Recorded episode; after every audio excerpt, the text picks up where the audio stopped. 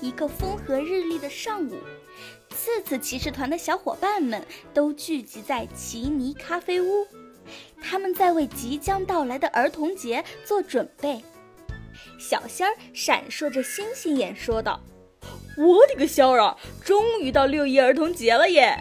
作为宇宙上最美丽、最可爱的大儿童，我超级超级期待那一天。”所以，我们一定要把奇尼咖啡屋布置得像花儿一样美丽。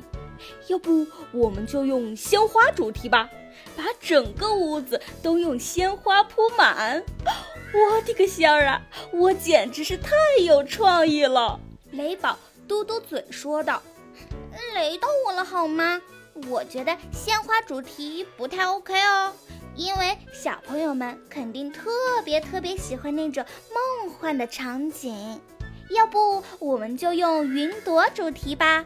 到时候我们就做出许多许多的棉花灯挂在天花板上，垂下来就仿佛一朵一朵的小云彩飘在天空中一样，让小朋友们觉得自己在天空中翱翔。哇哦，想想都觉得好棒呀！嘎啦挠挠头说道：“嘎啦嘎啦，小仙儿雷宝，你们的想法都很好，可是这些想法都不够新颖。别的咖啡屋肯定也想到了，所以我们一定要有创新。要不，我们就用彩虹糖主题吧。”嘎啦嘎啦，我们可以用彩虹糖给小朋友们制作一个超级巨大的彩虹桥滑梯，让他们一块儿玩耍，肯定十分有趣。炒栗子急忙说道：“听我的，我们就用火焰主题，用一些假的火焰装饰品，营造出一种热情似火的氛围。”煮栗子慢慢的说道。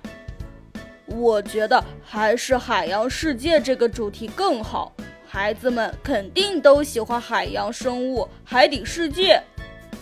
冻栗子说道：“冰雪世界。”奇尼歪着脑袋说：“伙伴们，你们的想法都很好，但感觉还是不够新颖。而且，我们最好能想出一个寓教于乐的主题。我们再努努力，头脑风暴一下吧。”正在大家绞尽脑汁思考时，咚的一声巨响突然传来，雷宝尖叫道：“雷到我了好吗？咖啡机怎么突然坏了？”小仙儿羞涩地低下头，小声地说道：“呃，我的个仙儿啊！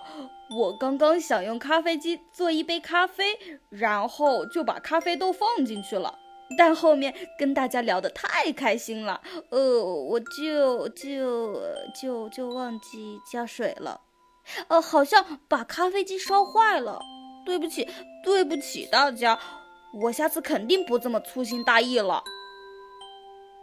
奇尼无奈地说：“哎，真是拿你没办法，还好这次没有什么危险，下次你可一定要注意。我刚刚看了一下。”好像是咖啡机里的零件烧坏了，我先去拿工具箱，用螺丝刀拆开看看。奇尼找了许久，终于在箱子的最里面找到了一个工具箱。一打开，里面居然没有任何工具，只有一块十分奇异的石头，上面的图案也很模糊。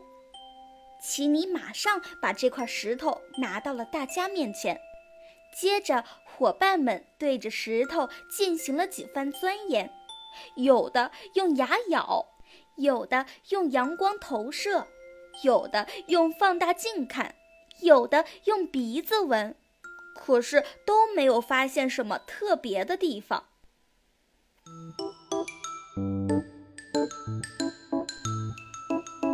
那这块石头是从哪里来的呢？它又有什么奇异的能力呢？请收听下一集《奇异石》。